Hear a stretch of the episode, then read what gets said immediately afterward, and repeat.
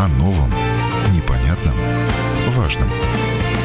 Программа «Простыми словами» на Латвийском радио 4.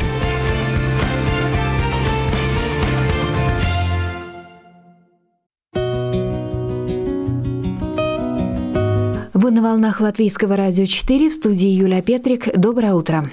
Новый год, как новая жизнь, это всегда новые надежды на лучшее, на обновление. Это нередко желание начать что-то новое, оставить позади старое, ненужное, отжившее. И не только мысленно мы стремимся войти в Новый год без груза прошлого. Есть еще и традиции перед Новым годом избавляться от ненужных вещей, наводить порядок в доме, украшать его, создавать гармонию пространств, чтобы в этой благоприятной, радостной атмосфере вступить в Новый год. А что говорит об этом восточное учение о гармонизации пространства фэн-шуй? Сегодня узнаем, как организовать свое пространство гармонично и поможет ли избавление от старого, чтобы пришло что-то новое, и всегда ли новое лучше старого. Об этом поговорим с мастером фэн-шуй Ингой Яновской.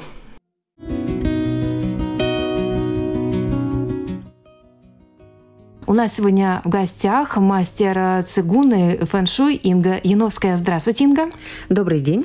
И мы сегодня будем говорить о очень интересных вещах. А, в преддверии Нового года хочется поговорить о чем-то волшебном, о гармонии, которая всегда, наверное, сопутствует э, праздникам. И мы стараемся э, создавать эту гармонию не только внутри себя и в своем пространстве. Сегодня мы поговорим о новогодних традициях, которые связаны с гармонизации нашего а, пространства.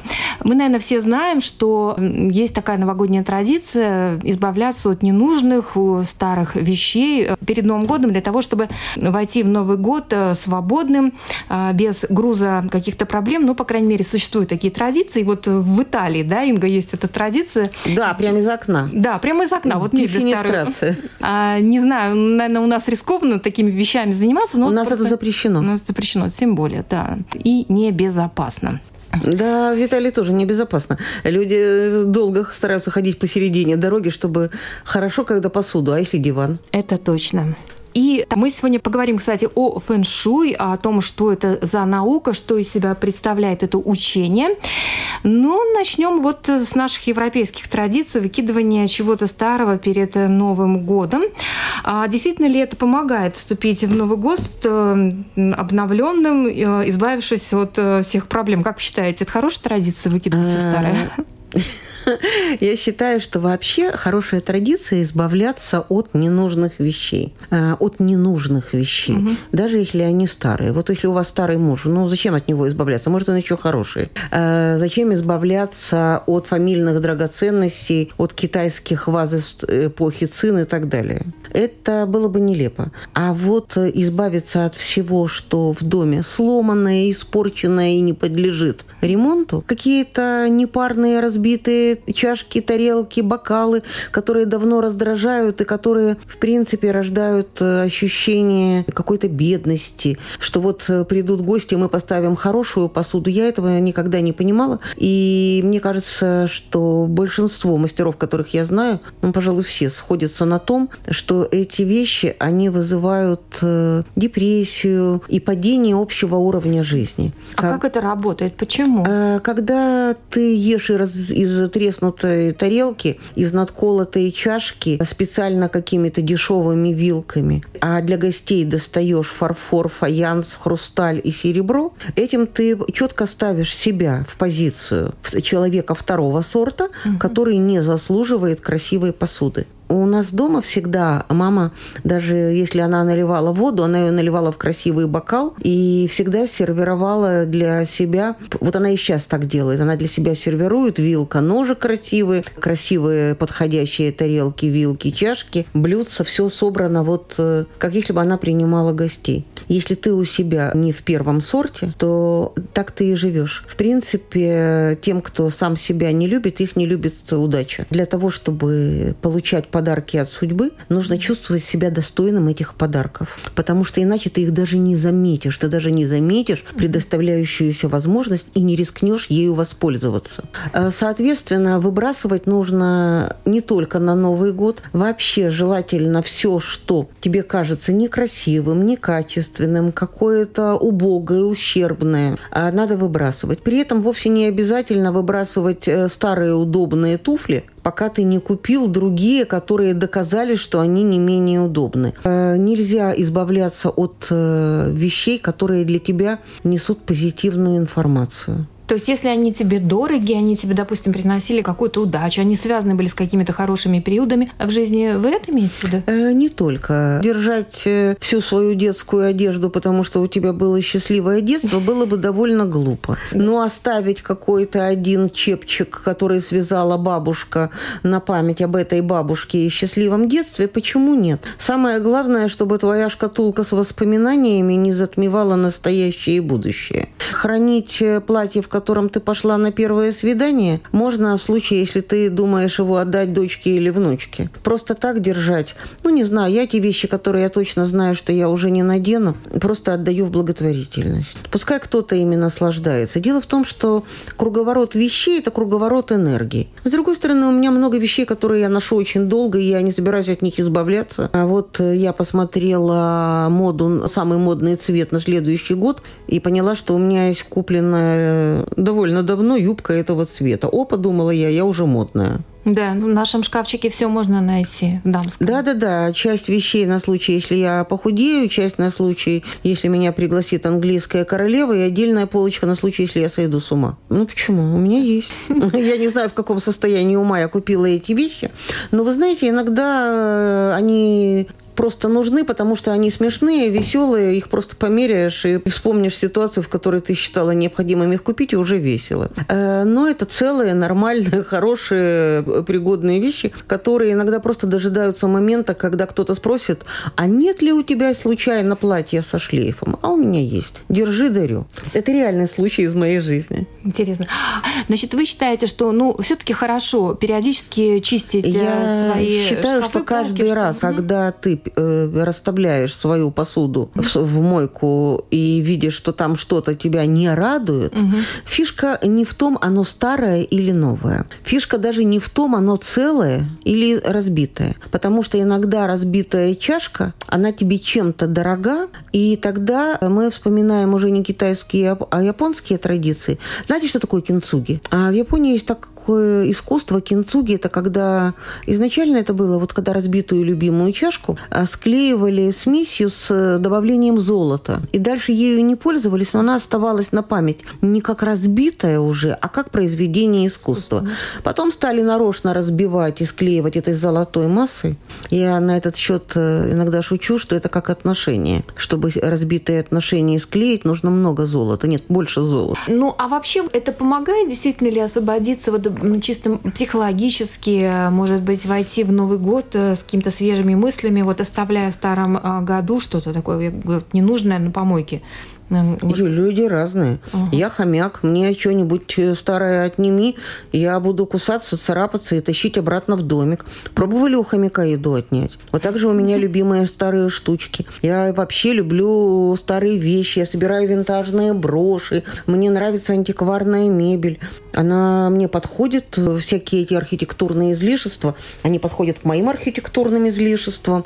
Я себе не представляю себя в минимализме. Но вещи, которые не радуют, нужно избавляться от вещей, которые не радуют. И особенно, если это нормальные вещи, которые могут порадовать кого-то еще. Мне не нравится традиция бросать вещи из окна. Э, Не нравится по трем причинам. Ну, во-первых, это не наша традиция. Перенимать чужие традиции автоматически – это глупо. Они нам не подходят. У нас не тот темперамент, э, чтобы реально бросаться из окна. Во-вторых, если это еще приличная вещь, э, у нас достаточно людей, которым она может пригодиться. А в-третьих, это опасно. Если честно, я очень не люблю вещи, э, которые могут причинить вред окружающим. Опять же, если человек чувствует удовольствие, выбрасывая. Вот я такой крутой, я могу выбрасывать. Можно пойти на помойку вынести, чего уж там в окно. Э, в любом случае. Вот есть люди, которым нравится выбрасывать, они прям чувствуют себя крутыми, что они вот хорошую вещь смогли выбросить. Да, да, да. Я себя так не чувствую. Мне это не доставит радости, не поднимет энергию. Но мне нравится отбирать вещи, которые мне уже не актуальны, и давать их тем, кому они могут пригодиться. Это прекрасно. Это, да. это для меня делает ощущение. Знаете, я однажды на, перед Новым годом благотворительный фонд отдала несколько новых платьев, которые ну, прямо с ярлыками, но как-то дети родились, размеры не изменились, mm-hmm. но они как бы стали неактуальны. Да. И потом я встретила двух девочек, видимо, из какого-то интерната, сестры, которые шли в этих двух платьях. Я их видела идущими от вокзала. Я до сих пор помню это место на переходе и как они стоят. Я их глазами вижу, настолько я получила удовольствие от того, что эти вещи пригодились. А что-то можно подругам раздать, которым что-то нравится из этих вещей, а что-то сложить в пакеты и отнести. Ну, найдется человек, кому это будет нужно. Даже если не найдется, даже если они разрежут и сделают лоскутное одеяло и пустят на какую-то пользу. Мне приятнее принести пользу, чем красиво бросить из окна. Но опять же, есть люди, которым доставляет психологическое удовольствие, красивые жесты, которым нравится ломать предметы, которые ходят... Знаете, сейчас есть такие комнаты э, антистрессовые, где э, молотком разбивают телевизоры, тумбочки, вот как бы все крушат. Для меня это не удовольствие. Мы разные. И у каждого свое удовольствие. Самое главное понимать, от чего тебе будет хорошо. Вам нравится бить посуду? Лично мне нет. Ну вот, а есть женщины, которым нравится бить mm-hmm. посуду. Им бы я посоветовала в отдельный ящик приберечь всю посуду, которую пора выбросить, и использовать ее для год, да? скандала. Да. Ну, смотрите, ну вот сейчас вот в мире тенденция не держать долго вещи, да. А молодежь как-то очень быстро избавляется от вещей, буквально там поносит одежду или бытовую технику поиспользует немного и на мусорник. Вот как вы относитесь к такому потребительскому отношению и вообще? А я к этому отношусь плохо. Ну, просто плохо, потому что я разумный человек, я понимаю вред для экологии этого да, всего. И мне нравится жить экологично. Жить экологично это не значит ходить в синтетике, потому что синтетика приносит больше вреда экологии, чем э, обувь из натуральной кожи, например. Да? Экологично это значит использовать вещь аккуратно. И если она тебе больше не нужна, отдать ее тем, кто в ней нуждается. То есть, если я что-то разлюбила, я это просто отдам тому, кто это еще сможет любить. Но, в принципе, мне нравятся мои вещи, я их выбираю, они качественные, и я не стесняюсь их носить долго и говорить об этом, и приходить э, на мероприятие в том же платье, в котором меня видели год назад, потому что если это кому-то важнее, чем то, что я из себя представляю, то, честное слово, мнение таких людей для меня ничего не значит. Но я люблю разные наряды, я люблю быть разной, я люблю маскарады, карнавалы. Тряпок у меня много больше, чем мне надо, но меня это радует, и я не готова их выбрасывать, если они мне еще нравятся. Я считаю, что это должно поддерживать чью-то психологию. Если человеку нужно что-то новое, знаете, некоторые так телевизор смотрят, они щелкают пультом, потому что им интересно не что показывают, а что еще показывают. Есть люди, которым важно быть модным. Мне кажется, что мода – это то, о чем нужно знать, но чему глупо следовать. Быть слишком модным – это не иметь своего стиля.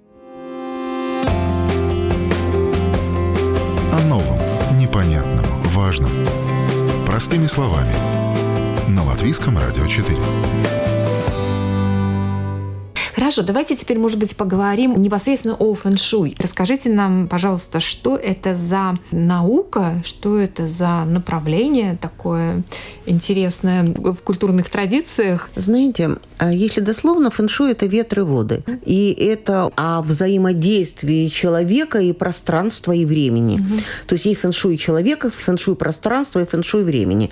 В Европе обычно используют э, только фэншуй пространства, причем 9 десятых школ фэншуй европейских, они следуют э, разработкам одного достаточно современного, живущего на Западе китайца, который в 1986 году практически придумал вот этот вот фэншуй, упрощенный для европейцев с зонами любви, богатства, mm.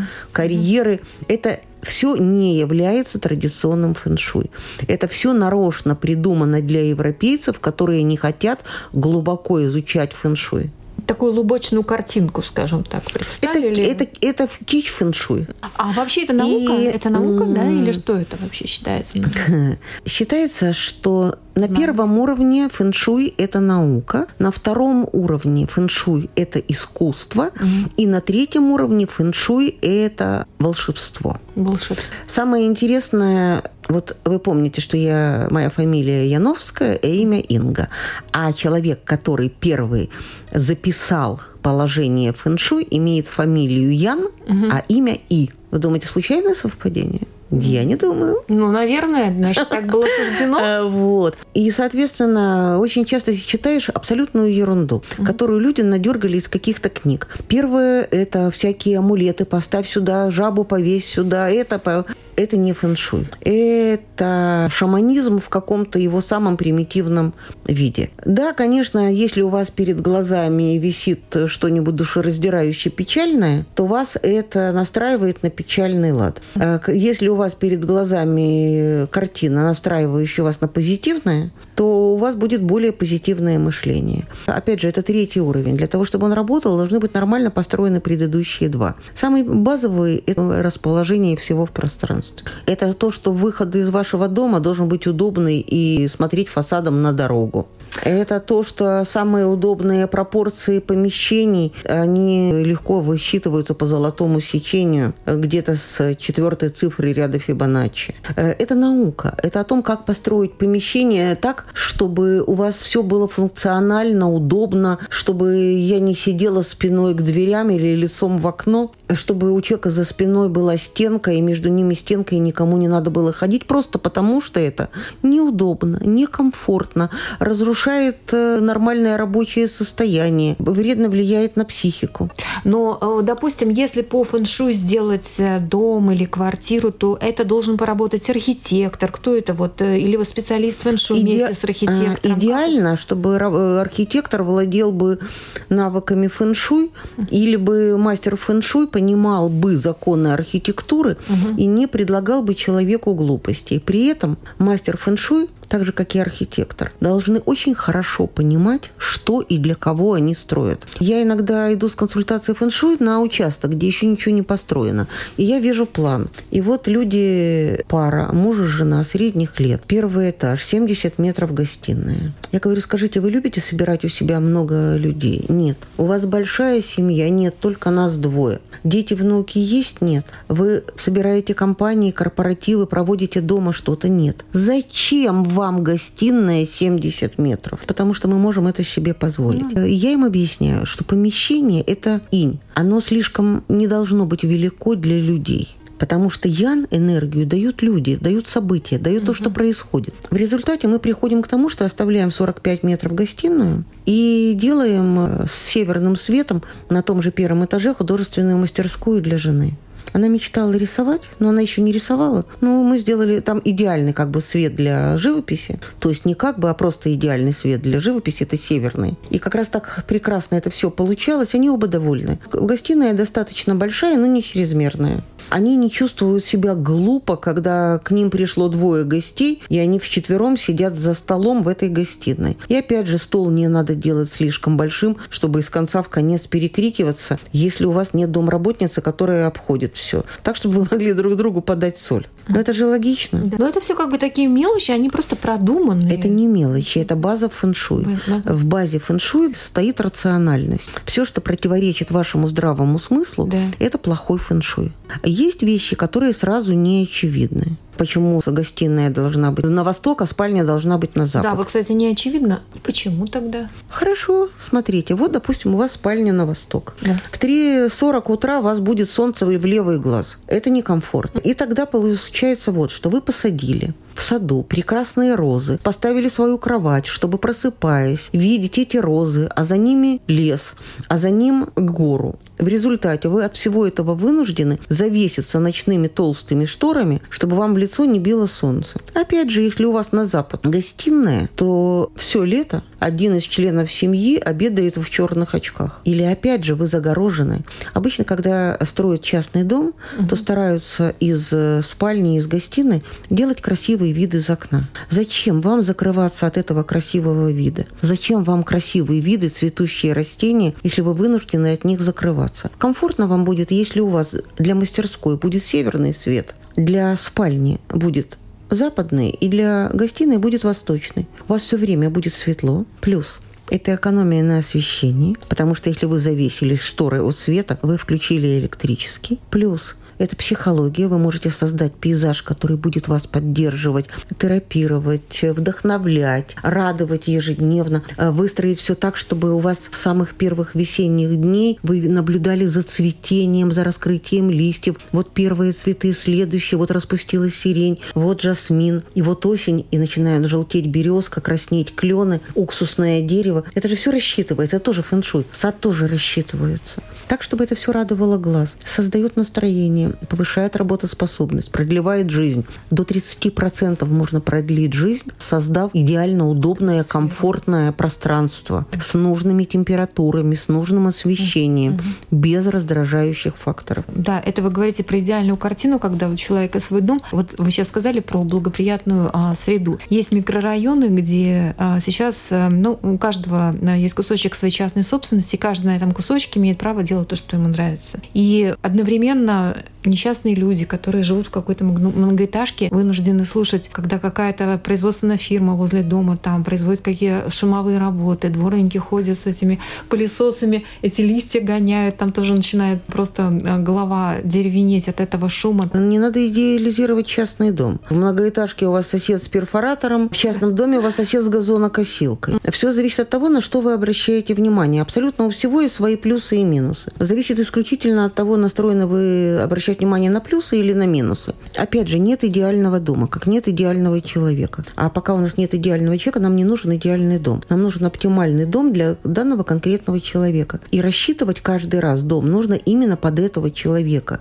Не типовые проекты, а как для этой семьи. Вот смотрите, вот у нас э, трехкомнатная квартира. Если в ней живет муж с женой, то это мы одна расстановка. Если муж музыкант, это другая расстановка. Если жена художник, это третья угу. расстановка. Если там живет семья с тремя детьми и бабушкой, это вообще еще одна расстановка, так? И все начинает меняться. Поэтому вот эта идея найти какой-то один идеальный вариант, она заведомо... Обречена, да? Нет, ну, она не обречена, она просто глупая. Сразу сухое и мокрое бывает только вино. Угу. А в жизни на самом деле мы всегда чем-то вынуждены поступиться ради того, что является более важным. В фэншуй это называется вопрос масштаба. То есть первым мы выделяем важное.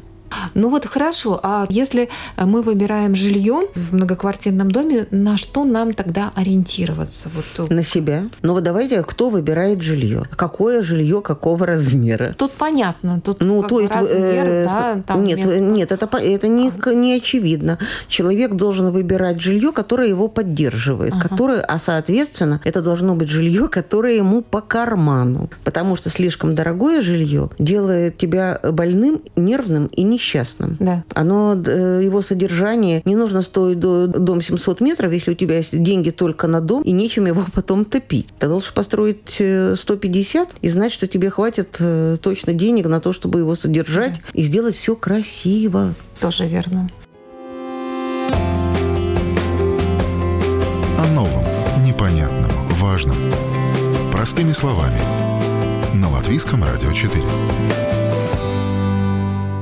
если вернуться к нашим новогодним традициям, то очень важно, если ты хочешь праздничной атмосферы, правильно украшать свой дом. Если ваше окно выходит даже в самые некрасивые какие-то производственные строения, ведь можно же всегда сделать себе красивый пейзаж, повесив витражик небольшой в центре окна, через который будет падать цветные какие-то лучи света. Можно поставить елочку, можно новогодние шторы, можно обычный тюль вышить елками из дождика. Угу. Вы можете сделать кучу всего, чтобы да просто зубной пастой нарисовать пейзаж на окне, как мы это делали в детстве, и потом вспоминать, как вы весело... Вырезать сгас... снежинки, да? Да-да-да, вы умеете просто... снежинки Конечно, вырезать? вырезали, да. То есть главное, чтобы это выглядело для вас весело, да. а не вот у всех всех там огоньки, а я вот от бедности из салфеточек вырезаю снежинки. На самом деле все вот это за деньги, а я своими руками.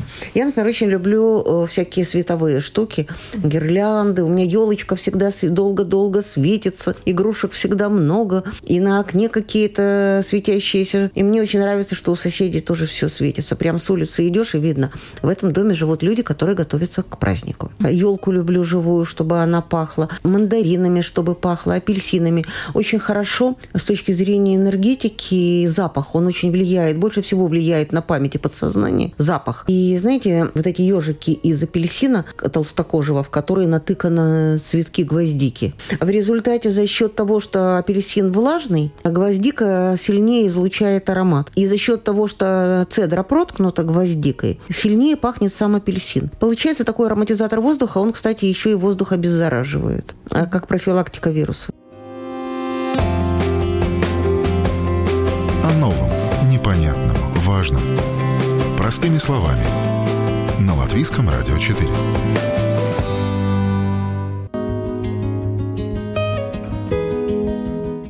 Надо сказать, что мы, когда говорим про Новый год, мы имеем в виду европейский Новый год. У китайцев совсем другие традиции отмечания Нового года. Mm-hmm. Ну, во-первых, китайский Новый год начнется в феврале. 10 февраля начнется год дракона. Год дракона да. Во-вторых, это у нас э, пишут зеленый дракон, надевать зеленые платья. Там типа в год петуха не есть петуха, в год дракона не готовить жареного дракона. У китайцев всех этих китайских обычаев не знают. Все эти китайские обычаи, так же как этот фэншуй э, восьми дворцов, придуманные в Европе.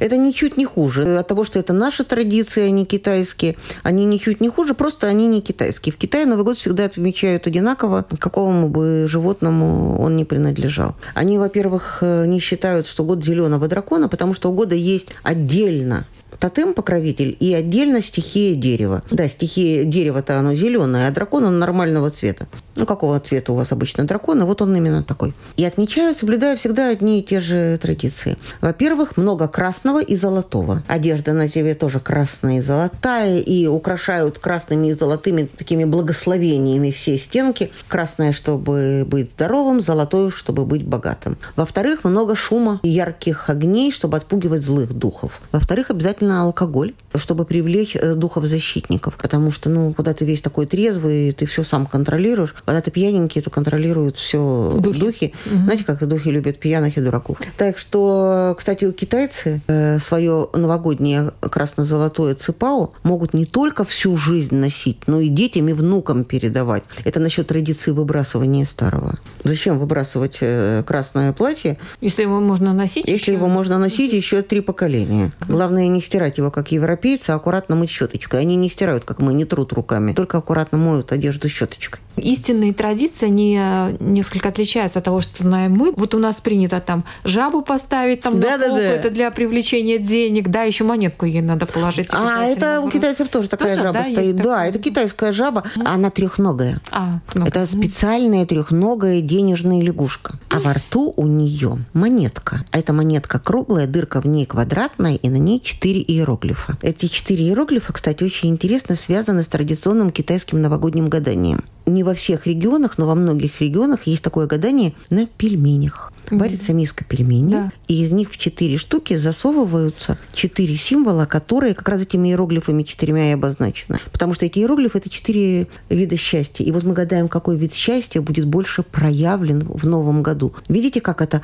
сразу уже позитивно? Да, то есть все Не что у тебя бы, да, да, а у кого будет какой, какой вид счастья сильнее проявлен. Да. Мне кажется, это очень красиво. Конечно, да. Вот. Ну, там, естественно, колечко – это любовь, монетка – это богатство, кукол какие-то там продают специально такие фарфоровые маленькие угу. куколки. Э, у нас они не продаются, поэтому мы их крутили из фольги от конфетки. Куколка – это счастье от э, семьи, не обязательно от детей, а от родных, от близких. И фасолинка. И вот эту фасолинку европейцу так трудно перевести, потому что это удовольствие от собственного тела. Угу. Не то, что ты там прямо вот похудеешь или выздоровеешь, хотя это тоже. А вот просто ты проснулся, потянулся, и вот эта радость от того, что... Цельности своей, вот да. то, что ты весь Глазки видят, ушки слышат, да, э, да. неважно, даже если не весь здоров, все равно рад, потому что есть чем это осознать. И это все очень весело и здорово. И вот эти вот четыре иероглифа, четыре вида счастья, они как раз на этой монетке. Потому что просто деньги, а это не полное счастье, а деньги должны быть в гармонии с этим. На что мы настроены, то мы, в принципе, и получаем.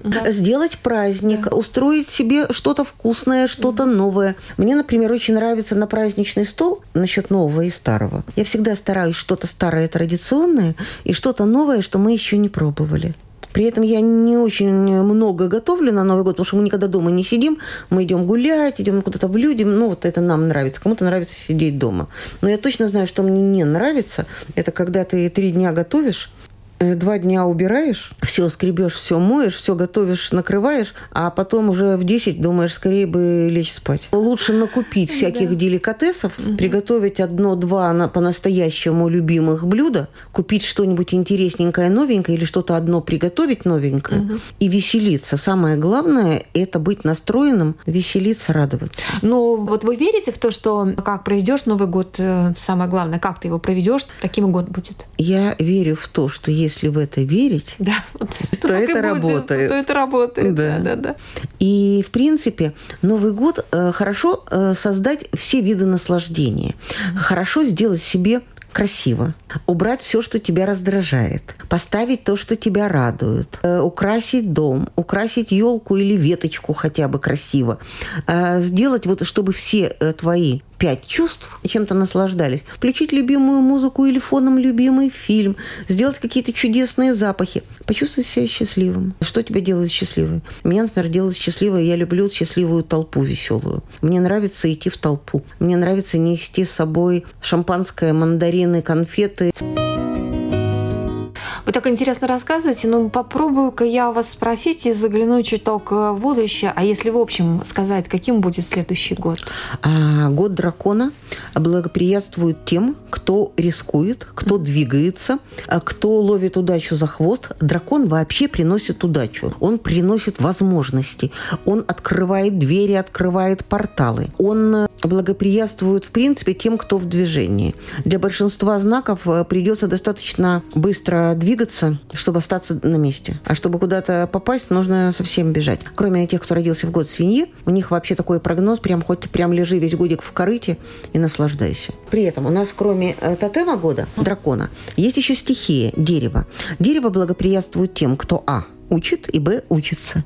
Тем, кто растет. В том числе это год идеально подходящий для любого духовного роста. Э, для занятий какими-то практиками не только эзотерическими, но и чисто прикладными в этом смысле. То есть, например, стать учителем йоги или цигун, стать учеником йоги угу. или цигун, а пойти получать второе образование как психолог, пойти э, на философский факультет поступить. А то, что связано с развитием сознания, с расширением понимания мира, ну и вообще любая учеба другая тоже. То есть, если ты пойдешь учиться на краснодеревщика, это тоже будет более успешно, чем год назад. То есть все, кто не поступили в прошлом году, айда поступать. Ну, как интересно. Вообще год благоприятствует обучению, да? Да, э, потому что стихия дерева – это стихия э, учебы и роста. Ага.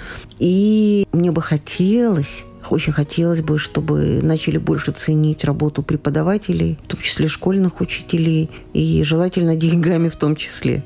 Потому что это год, когда учителя играют очень значимую роль. Хотелось бы, чтобы эта роль была как-то монетизирована тоже. Да, замечена. Вот. Так, да? В общем, год обещает быть перспективным, но непростым. Дело в том, что дракон возглавляет Янский завоевательный тригон. И те, кто не готовы обучаться новым вещам, э, двигаться в новых направлениях и вообще активно двигаться, могут просто от поезда отстать. То есть э, нужно осваивать новые горизонты, использовать возможности, не тормозить. Да, да, да, да, да. Дракон это как большая волна. Ага. Или ты серфер, или ты утонул. Да, то есть надо держаться на плаву. И для этого надо стараться, надо развиваться, э, ловить. Дракона за хвост хвост. Да, действительно. Э, сам по себе дракон, он довольно прямолинеен. Вот, и нужно быть готовым к тому, что внешний мир может э, открыть ту правду, которую ты не всегда хочешь увидеть. Ну, в общем, год будет непростой по-любому, да? Ну, как он может быть простой, если это дракон? Дракон – это очень непростой знак. А это один из двух самых сильных знаков китайского гороскопа – тигр и дракон. Зато он открывает э, возможности и перспективы для всех, кто готов использовать открывающиеся угу. Порталы. В общем, шансы дает, да? Да, такие да. он дает шанс.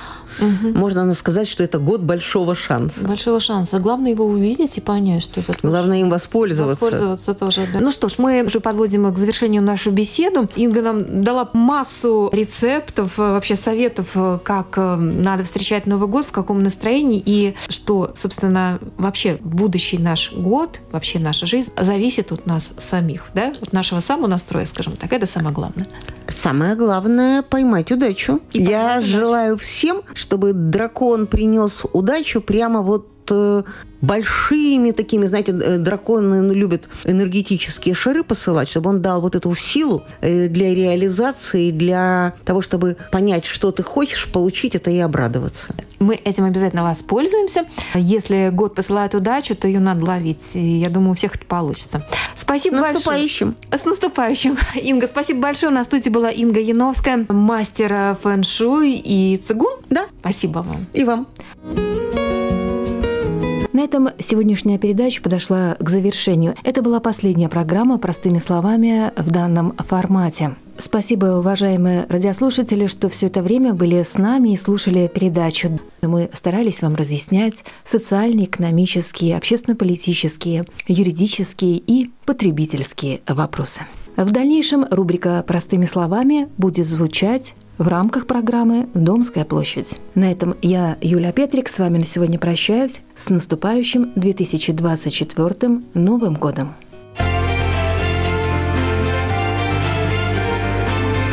О новом, непонятном, важном. Простыми словами. На Латвийском радио 4.